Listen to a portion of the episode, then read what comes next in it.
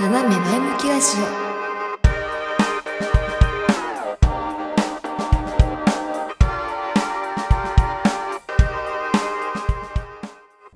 ここ最近これは完全に自分の性癖だなと認識したことがありましてそもそも私そんなこう何て言うんだろう性癖にぶっ刺さる異性の特徴みたいなのなかったんですけどここ最近ですねあしっかりこれはあの完全に自分の癖だと 感じることがありました。それがねあの、まあ、何かっていうお話すると男性がしかもそこそこあのいい大人になった男性たちなので20代後半から30代くらいですかねの男性たちが、えー、わちゃわちゃ楽しそうにしてる のを見るとなんかあのキュンってくるというよりも母性が芽生えあ可愛いって 思ってしまうようになっていてなんかねなんだろうすごいその愛おしく思っちゃうんですよね。で特にその男性たちが集まってわちゃわちゃしている中で恋愛の話をしてたりとかちょっとこうエッチな話をしているのを聞いてるとなんかあのいつになっても少年だなこの人たちっていう風に別に見下してるわけじゃないですよ。あのなんかいつまでもそうやって子供心を忘れられ忘れずにいられる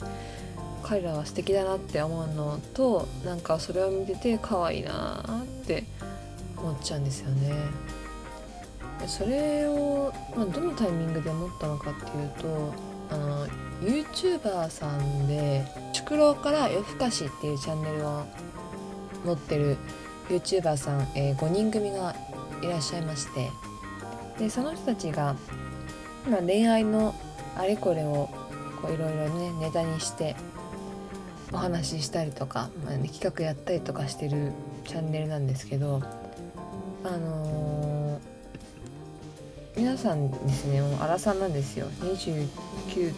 今29今年30と31だっけな。の人たちがいてでその人たちがまあ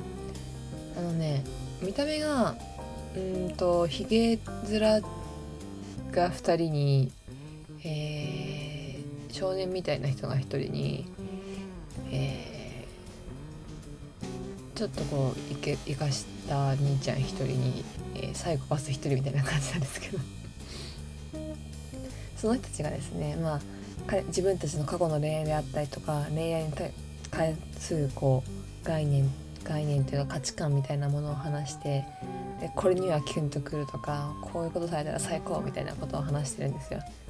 でまあ彼らのほとんどは関西人今1人だけ関西人2人か2人だけ関西人じゃない人たちもいるんですけどほとんどがほとんどがね関西人ですごいノリがいいっていうのもあるっちゃあるんですけどその中でこうわちゃわちゃしててなんだろうなあのまあその童心に帰って過去のの恋を話したりとかね。そのなんだろうやっぱり大人ある程度大人ではあるんですけどどうしても根本に少年がいてその少年が見え隠れしているところを見るのが私はすごい好きでなんかねあのそういう人たちを見てるといかいくら社会でしっかりと仕事をしたりとか、まあ、ある程度のね体裁を保つために仕事をしたりとかしてるとは思うんですけどやっぱりその人間なんだなと。人間でなおかつその遊び心っていうものがその彼らの根本にあるんだなっていうのはすごい感じてでそこになんかねキュンキュンと母性を発揮するんですよね私。そうなんかなんだろうな。結局男性って今なんかテロリンって言いましたね。結局男性ってその根本がすごい子供というかそれがある意味あの何て言うんだろうな。男性の原動力でもあるのかなとは思うんですけどその子供っていうベースがあるがゆえにあるがゆえにあるのにそれを普段隠しているじゃないですか。特に社会に出て仕事してるとそのなかなか見えてこない。特に責任を負う立場である人人たちが男性に多かったりするとそこを出す必要もないし出しちゃいけないなっていうところもあると思うので出さないじゃないですか。でもある時ふとそういう少年らしさっていうところが見えるとやっぱりギャップですよね。ギャップで私はあらってなっちゃう。おかまか。そのあらってなっちゃう。あらってなっちゃうので。もうねあのできれば普段仕事をしてる人はそういうギャップを見せないでほしいですね。一人でニヤニヤしちゃうから。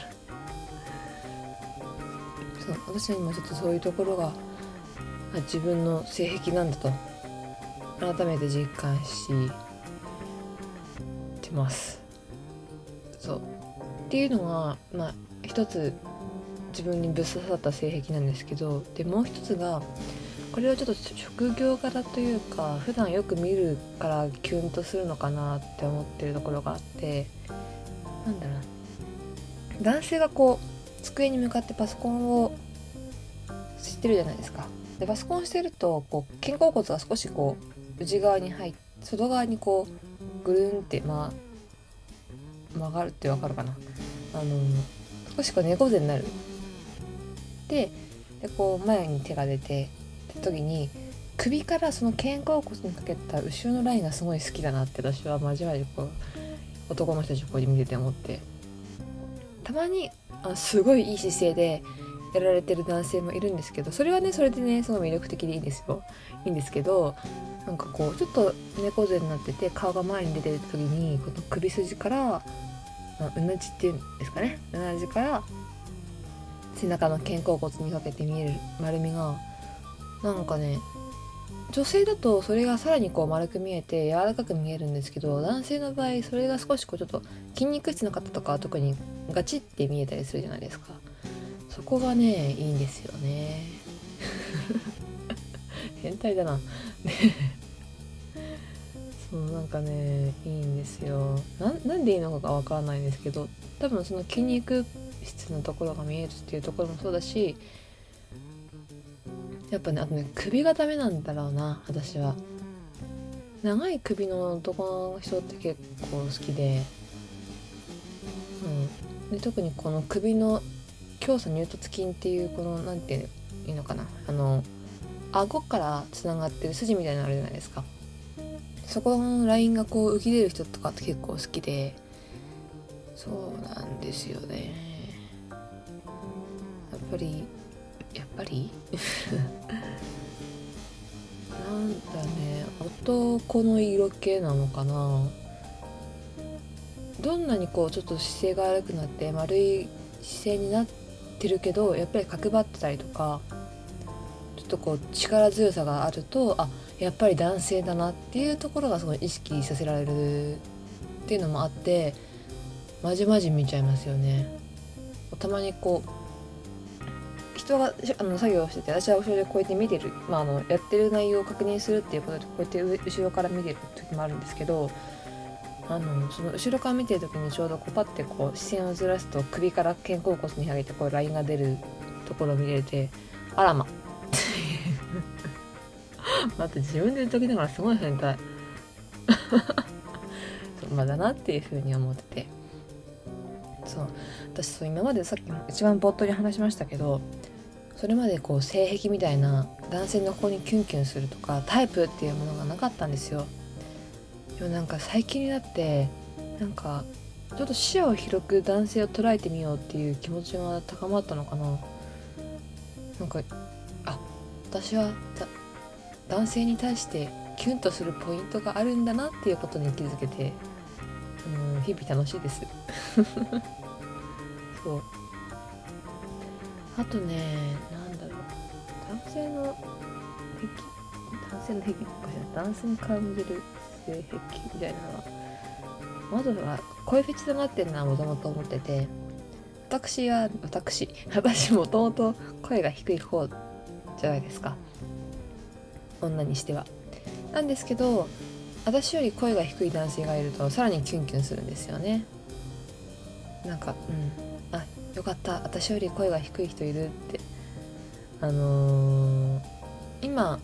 ラジオで、まあ、少しだけ意識して聞こえやすいようなあの音域にはしてはいるんですけどだんだんこう疲れてくるとねここれぐらいの声で話し始めたりするんですよ。で疲れてると「あー」とかなってるんですけどその声を聞いてるとあのなんだろうああんまり自分男性まあ確かに男性と全然音域は違うんで全く一緒ってわけではないですけどあ自分は別にあの下手したらそこら辺の声の高い男性より低い声出してるかもしれないななんて思ったりするんですよね。でもそう思ってる中でふと私よりさらに低い声を聞くと「およかった」っていう安心感とあやっぱり男性だよねっていう再認識。そこがねキュンポイントですね。改めてなんか自分が人に人にっていうか異性にこう興味を持つポイントっていうところがねはっきりしたのかな、うん、ただそういう風な癖はあるんですけどいまだにあのタイプっていうものが見つからなくってなんか以前話したかなもしかしたら話したかもしれないんですけど以前そのやっぱりその自分にタイプはないと。こういうタイプと付き合いたいっていうのはないんだけどそれって結局誰でもいいみたいな認識に自分の中でなっちゃうじゃないですか。そうすると結局誰でもいいからとりあえず付き合ってでその付き合っていく中でやっと相手を知ってやっぱこの人ダメだなって思って触れ、えーとまあ、お別れするっていうのは結構時間と労力を使うのである意味非効率ある意味でか非効率的なんですよね。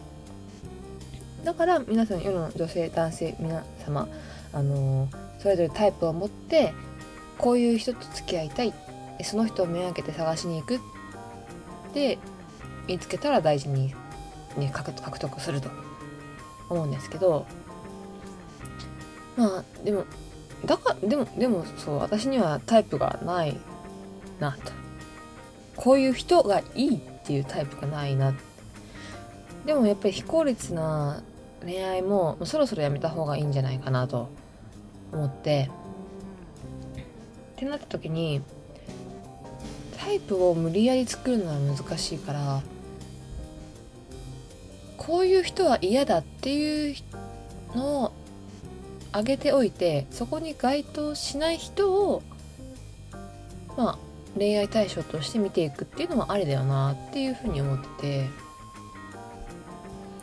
なんかねあの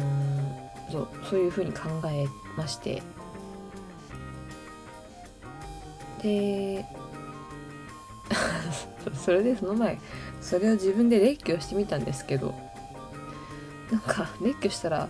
これはもうなんか異性うんぬんとよりもう人間としてダメだなみたいな人のタイプがずらーって上がってしまって結局私人間としてしっかりしてれば異性はまあ誰でも言っちゃいいのかなみたいなのがあるんですよね。って思ったらなんかまだ非効率だよねっていうなんか外見とかってさ正直自分の過去もいろいろあるからそういう風に感じるのかもしれないんですけど外見なんて正直後々で変えられちゃうじゃないですか、まあ、もちろん整形私はあまり整形賛成派ではないので整形してまで外見を変えてとは思わないんですけどある程度とある程度整えればねえ整えてもしまあ太ってて痩せたいって思うんであればある程度頑張って努力すればね変わるから私もそうだったしうん今の外見というよりも過去未来の相手に投資するっていうのもありだよねって思うんですよね。もしその相手をなんかさらにかっこよくさせたいって思うのであればそこに対してでももちろん相手もそれに対して賛同してくれるっていう時にあちょっと場合はね場合はあのー、まあ、一緒に頑張ろうということでお互いにこうなんだろう試行錯誤したりとかいろんな情報を集めて一緒にやったりっていうのもそれはそれでおお互いの絆を深めるっていう行為にもねつながるのでいいよなって、うん、思うんですよね。ってなるとやっぱり学研でこれがダメっていうのはなかなかないかなと思っています。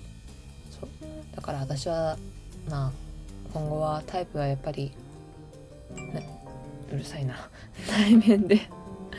内面で絞って。ななあのタイプはね今後私は内面で、まあ、人間的にいいか悪いかっていうところで絞っていこうかなって思います何の宣言だろ う。結構世の中の女性で男性のこういうとこキュンキュンするっていうの結構あるじゃないですか。特にこう腕まくりとかネクタイこうやって少し緩めるみたいな。わかんないのでちょっとそういうとこで 私疎いというかなんか別にキュンとは来ないよね。とは思うのであのもしよければ皆さん私にあの男性に対してキュンとくる仕草であったりとか行動をですねバンバン送っていただいて私はそれをもしやってる男性がいたら観察して